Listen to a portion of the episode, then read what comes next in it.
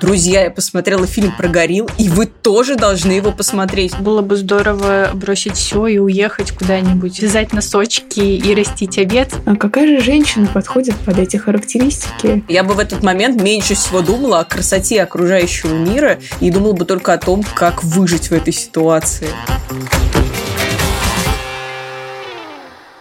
Всем привет! Это подкаст «Женщины и все», который делает команда издания «Горящая изба». Мы рассказываем про все, что может быть интересно женщинам, и делаем подкаст, в котором обсуждаем самые разные темы, от синдрома самозванца до репродуктивного насилия. Я Лера Чебедько, авторка «Горящей избы», а вместе со мной главный редактор Таня Никитина. Привет. И редактор «Роста» Полина Накрайникова. Всем привет. Сегодня мы хотим рассказать вам э, историю одной удивительной женщины, защитницы животных и приматолога Даян Фоси. На нашем сайте э, о ней выходил материал, который написала авторка Симона Андресенко. Даян Фоси 18 лет жила в Африке в одиночку и изучала горных горилл. Сперва животные не спешили идти с ней на контакт, но Даян удалось завоевать их доверие и подойти к ним так близко, как не подходили другие ученые. В судьбе Фоси много того, что задевает за живое. Она не побоялась в один день изменить свою жизнь, объявила войну жестоким браконьерам и встретила загадочную смерть. Должна сказать, что эта история ужасно интересная. Я работала над ней вместе с Симоной как редактор, и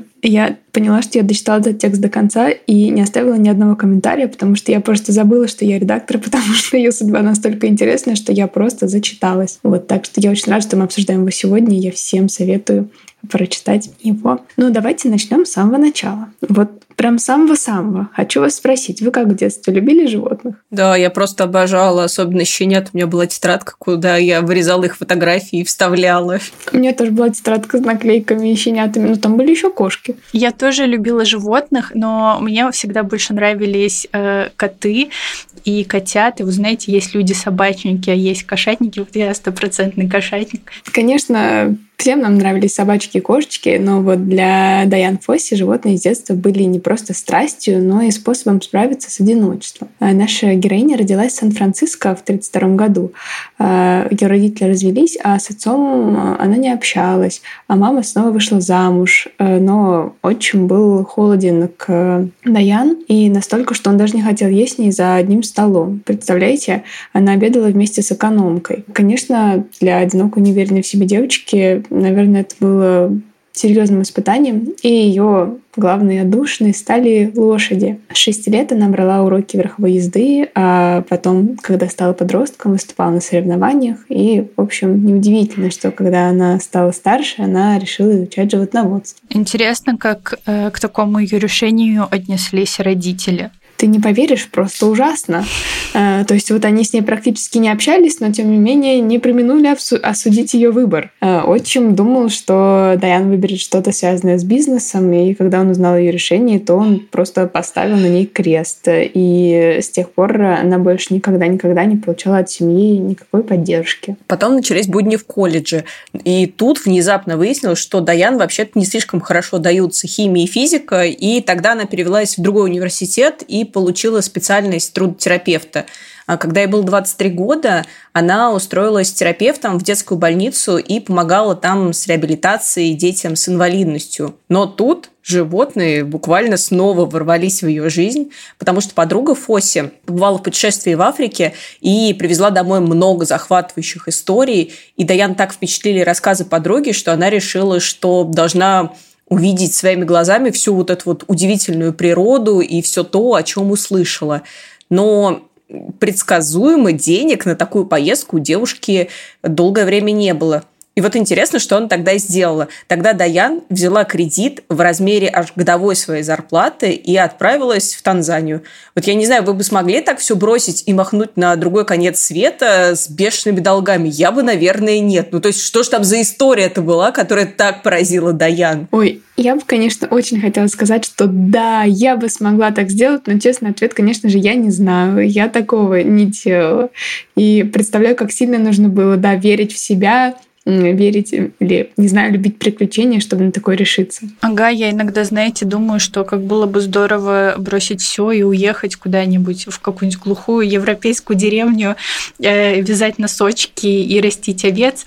Вот. Но взять ради этого кредит я, пожалуй, не готова, потому что, э, не знаю, деньги это такая часть жизни, что я бы нервничала и тревожилась, что мне его надо выплачивать, и не смогла бы расслабиться и вязать носочки. Вот-вот. Но Даян более рисковая, чем мы, и поэтому, наверное, у нее сложилась такая интересная судьба, потому что в Танзании она познакомилась с известным археологом и антропологом Луисом Лики. И эта встреча на самом деле изменила ее жизнь. Лики рассказал Фоси об исследованиях человекообразных обезьян и показал, как работают антропологи. А еще он пообещал Даян показать горных горилл. Но незадолго до похода к месту их обитания Даян упала и серьезно повредила лодыжку. Восхождение планировали отменить, но Фоси была настроена решительно. И несмотря на травму, она отправилась в путь и впервые издалека увидела горилл. Лики объяснил ей, что гориллы находятся под угрозой исчезновения, и их особенно важно изучить. Э, вот как Фоси в книге описывает свою первую встречу с гориллой. Никогда не забуду первую встречу с гориллами.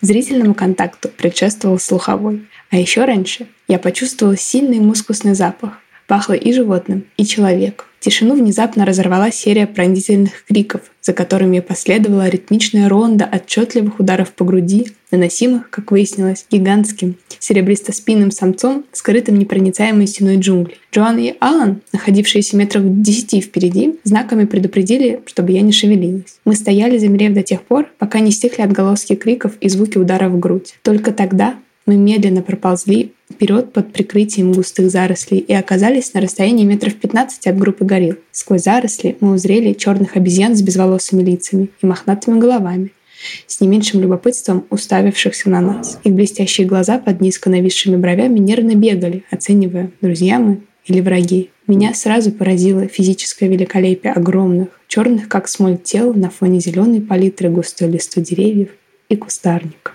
Вот есть две мысли по мотивам этого отрывка. Первое, что Даян не только исследовательница да. обезьян, но еще и поэтесса. Классная писательница. В душе, да, потому что она так э, красочно и так поэтично описывает встречу с гориллами. А вторая мысль, Блин, это же жесть, как страшно, потому что описано это все это красиво. Вот там ронда из криков, серебристо-спинные гориллы, но на самом деле это же очень-очень страшно. Толпа огромных обезьян, у тебя поврежденная лодыжка, и ты ползешь э, по зарослям. Ну, не знаю, я бы в этот момент меньше всего думала о красоте окружающего мира и думала бы только о том, как выжить в этой ситуации. Наверное, потому мы сейчас э, обсуждаем биографию Дайан Фосси, и по ней был снят фильм. А не мою.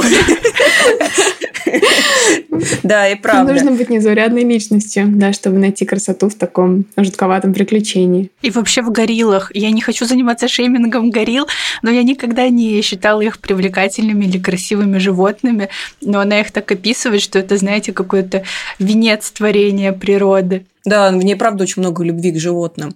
И в итоге Даян пробыла в Африке 7 недель, а потом она после вот этого чарующего путешествия вернулась к своей обычной жизни, работе терапевта, реабилитация детей с инвалидностью и, что важно, выплате кредита за путешествие. Еще она обручилась со своим молодым человеком. Но Африка по-прежнему ее не отпускала. И вдруг спустя три года в город, где она жила, приехал Луис Лики, вот тот самый археолог и антрополог, вдохновивший ее на это приключение, и они встретились снова. Оказалось, что Луис Лики приехал не просто так. Он искал исследователя, который бы согласился долгое время жить в Африке с гориллами. Он считал, что только так можно было изучить этих исчезающих обезьян. И занятно, что у него была целая теория о том, что лучший человек для изучения обезьян — это одинокая женщина без серьезной научной подготовки. Э, он полагал, что она будет э, беспристрастно оценивать поведение горилл, в отличие от людей с обширными знаниями в зоологии и антропологии. Как вам такой подход? Вот знаете, мне сначала показалось, что это как-то по-сексистски звучит, потому что, ну, какой-то такой отбор э, очень щепетильный, и при этом женщина должна быть одинокой, без серьезной научной подготовки, какая-то такая грустная картина.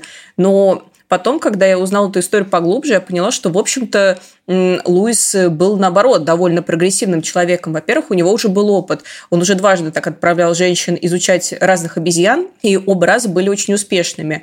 А во-вторых, оказывается, Луис считал, что женщины более выносливы, упорные и наблюдательные, чем мужчины. И, собственно, именно поэтому он их и отправлял. Но с такой точки зрения очень даже феминистски выглядит. Ну и мне кажется, я только единственное не поняла, ну, точнее, сейчас Полина объяснила, почему именно одиноких женщин, а не мужчин.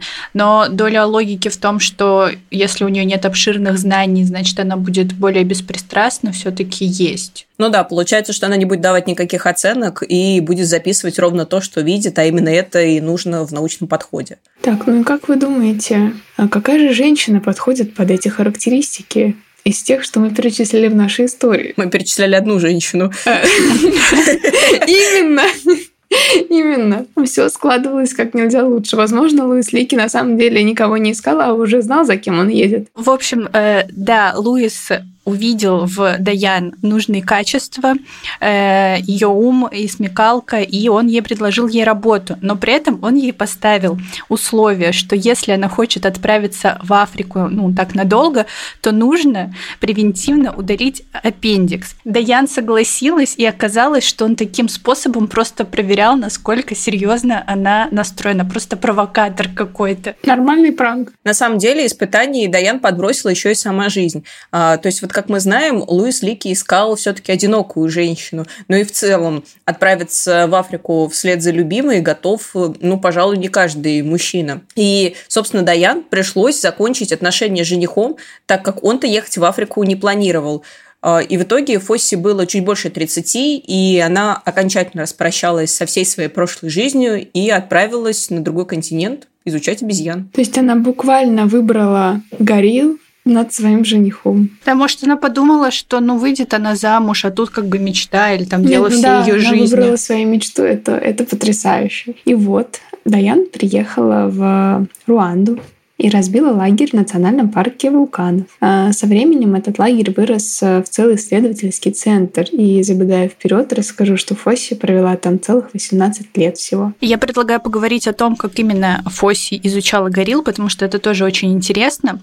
Она жила в хижине в горном лесу, э, который окутывал э, туман, и это позволяло ей находиться очень близко к гориллам. И до ее появления единственными людьми, с которыми встречались гориллы, это были браконьеры. Поэтому Фосе требовалось провести неподалеку от них несколько лет, прежде чем одна из групп животных позволила ей просто посидеть рядом с ними. После этого она могла изучать их поведение и привычки, чтобы опубликовать исследовательские работы.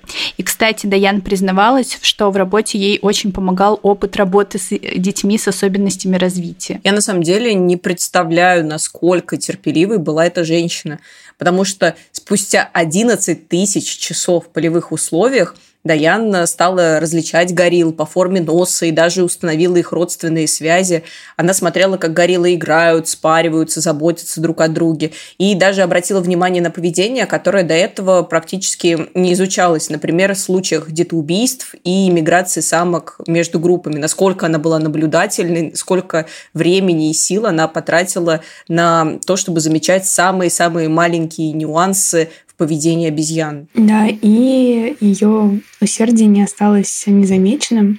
Спустя год ее работы Национальное географическое общество прислало в лагерь фотографа, который заснял ее за работой. А, это фото можно найти в интернете, оно появилось в National Geographic, и исследовательница прославилась на весь мир. Она стала ни много ни мало иконой феминизма в Америке и в Англии, а, как пример бесстрашной женщины, которая занимается своим любимым делом совершенно в одиночку. А, а в Руанде она тоже стала легендой, и местные назвали ее женщина, которая живет одна на горе. Как вы думаете, вот что можно было бы сделать, получив такую известность и влиятельность по всему миру? Я вот, знаете, про что самое первое подумала, это уехать из Африки, потому что, ну, ведь э, с одной стороны, да, это ее мечта и увлекательная работа, с другой стороны, кажется, что это наконец-то возможность э, получить какие-то деньги, заработав на своем громком имени, и больше не заниматься какой-то вот этой полевой работой. А я, наоборот, я примеряю на себя, что если бы я была очень известной и влиятельной, то я бы, наверное, наверное, пыталась использовать свою популярность для благих целей и говорить о важных проблемах, которые меня волнуют. Ну, в этом вы, кажется, сходны с Даян. Да, собственно, она этим занималась. Э, то есть Даян прославилась, потому что изучала горилл, и для горилл же она свою известность и использовала. Именно. То есть Даян решила, что благодаря тому, что она стала известной, она может э, развеивать мифы о том, что гориллы злобные и опасные. И с помощью документальных фильмов, статей для National Geographic и публичных э, лекций. Даян пыталась привлечь внимание всего мира к бедственному положению из-за браконьерства, что, мне кажется, тоже очень важно, потому что гориллы как мы говорили выше, были исчезающим видом, а браконьеры очень жестокие, опасные люди, и с этим нужно бороться. Вот, кстати, интересно, что несмотря на опыт, удивительные приключения и славу, Даян все равно ужасно переживала, что у нее нет специального образования. И в итоге она поступила на кафедру поведения животных Дарвиновского колледжа в Кембридже. И в течение нескольких лет она жила между Кембриджем и Африкой. И в итоге она получила степень по зоологии и защитила диссертацию на тему поведения горных горилл. А после этого она вернулась в США и стала профессором в Корнельском университете в Нью-Йорке. А затем она завершила свой главный труд, э, книгу «Гориллы в тумане», по которой уже через пять лет сняли фильм где снялась Сигурни Уивер. А вы смотрели его? Когда я посмотрела этот фильм, я посмотрела его как-то ночью, я написала во все чаты с друзьями, что «Друзья, я посмотрела фильм про горилл, и вы тоже должны его посмотреть». Мы, на меня все посмотрели так, что типа «Что? Какая-то фигня». Но на самом деле это, правда, ужасно пронзительная история, и Сигурни Уивер очень здорово вжилась в роль Даян и показала, насколько сложным человеком она была, и насколько это решительная и сильная женщина. Да, мы ведь, кажется, из-за текста это взялись э, после э, Полины то сообщение однажды ночью. Да, ведь я написала не только в чат друзей, но и в чат редакции. Да, э, ну, в общем, я фильм не смотрела, но я с удовольствием продолжу рассказывать историю Даян. У Даян появились ученики, и она вместе с ними вернулась в Африку. И вот там молодых ученых ждало небольшое потрясение, потому что они-то думали, что они сейчас будут заниматься научной работой, а Даян призвала их прерваться, чтобы пойти срезать э, ловушки браконьеров, которые они расставляли для горилл. И другие ученые, например, считали такую борьбу с браконьерством неуместной и не хотели в это ввязываться.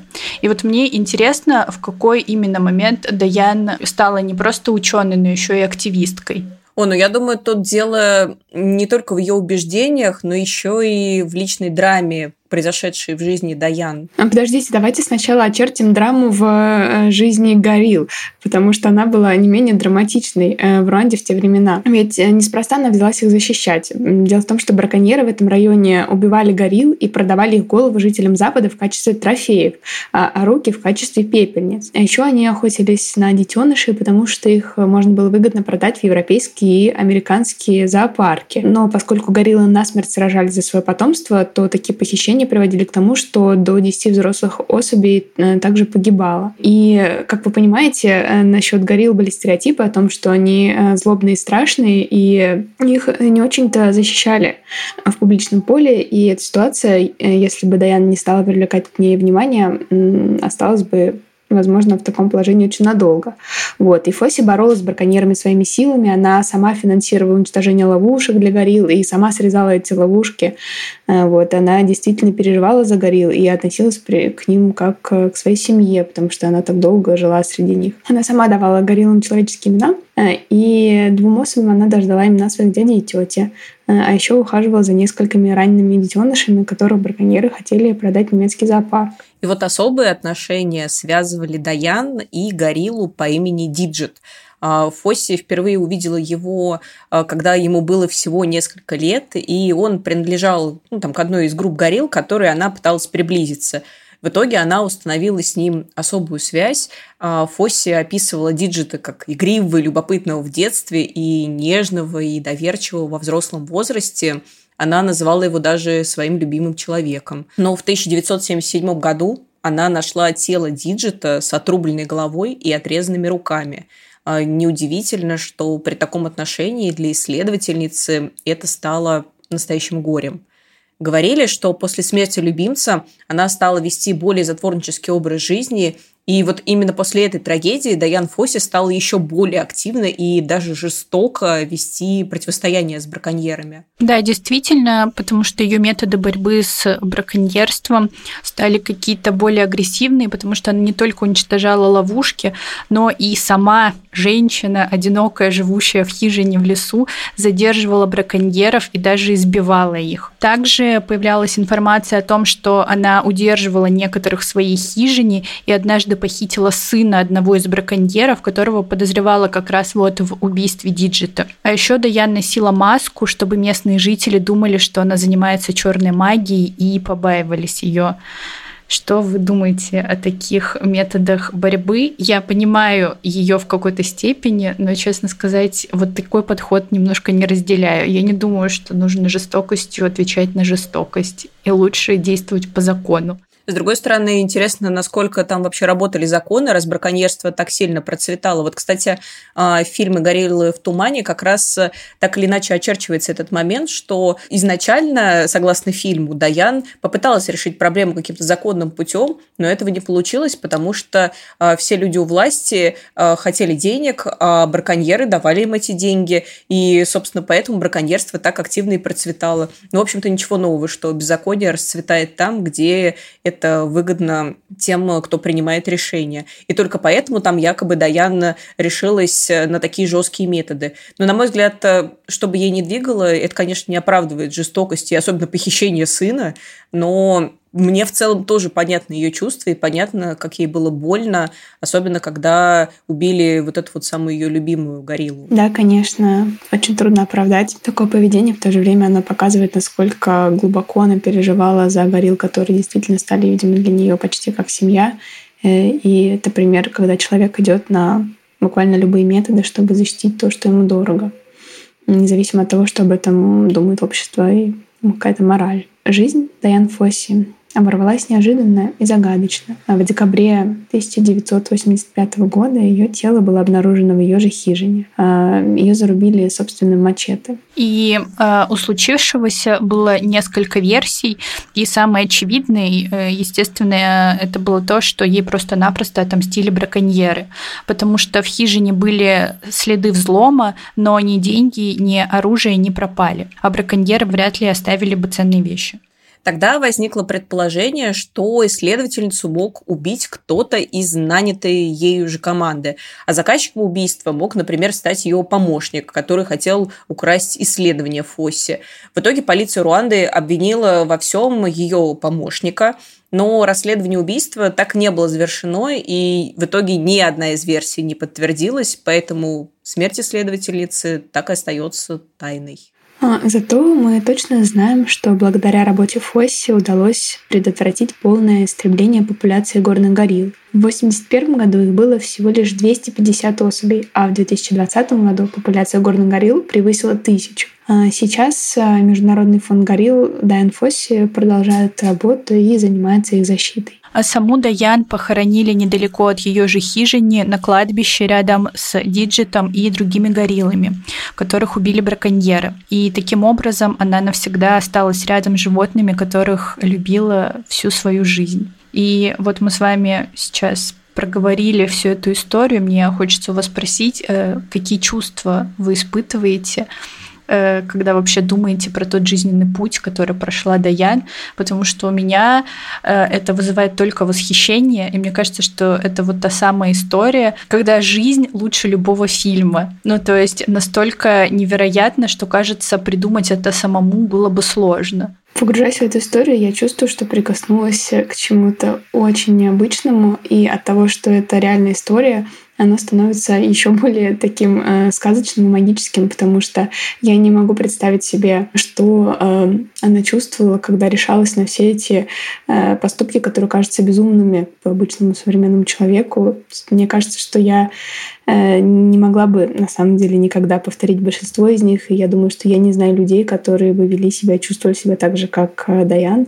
И вот, погружаясь в эту историю, я просто чувствую, что прикасаюсь к чему-то очень необычному, уникальному, чего в мире очень-очень мало. А я при этом испытываю смесь э, вот этого вот недоумения э, по поводу того, что мне правда непонятна мотивация многих ее поступков, потому что э, бросить жениха и вполне себе предсказуемую жизнь ради горных горил, э, не воспользоваться своей славой и известностью, а точнее воспользоваться ей только ради горил, а, и не пожить какой-то такой человеческой жизнью, вот мне это кажется очень странным. Но при этом я испытываю такое сильное сочувствие и сопереживание этой женщины. Причем э, с самого начала ее пути, вот э, сначала это была одинокая девочка, у которой никого не было, кроме лошадей, потому что она даже не могла поесть с родителями за собственным столом. И всю жизнь она была по-настоящему одинокой, потому что, видимо, не такие уж крепкие отношения были с женихом, раз они все-таки расстались э, из ее поездки в Африку. И в итоге животные стали для нее действительно главной отдушиной, и она отвечала им вот этой взаимной любовью и преданностью, которую пронесла через всю-всю свою жизнь. И это, конечно, очень сильно впечатляет. Да, а еще я думаю, знаете, насколько нужно быть смелой и бесстрашной, чтобы в одиночку избивать браконьеров. Ну, то есть, не знаю, если бы я увидела каких-то там, не знаю, мужчин, которые занимаются отловом животным, я бы, наверное, злилась, но я бы сама не смогла на них, знаете, броситься и начать их там избивать или отпихивать. Мне, не знаю, было бы страшно, наверное. Еще удивительно, что она как будто совершенно лишена тщеславия, какой-то жажды наживы и жажды славы. Потому что, казалось бы, да, э, попав в National Geographic и став известной во всем мире, она могла бы сделать с этой известностью очень много всего, но она продолжила жить свою жизнь, заниматься тем, что ей интересно в Африке, вот, э, использовав известность только, чтобы помочь животным, и все. В общем, э, понятно, почему мы решили написать целый текст про Даян и еще и посвятить ей выпуск. И если вам захочется ознакомиться с текстом подробнее, то ссылку на него мы, как всегда, оставим в описании. Если вам есть что рассказать по теме выпуска, оставляйте свои комментарии в соцсетях. Вообще напишите, э, вдохновляет ли вас история Даян и что вы о ней думаете. А также подписывайтесь на нас, ставьте лайки и слушайте на всех популярных платформах. А еще у нас есть подкаст «Горящая изба», в котором мы даем советы на самые разные темы. На него тоже можно подписаться, если вам интересно. Всем пока! Счастливо. Пока-пока.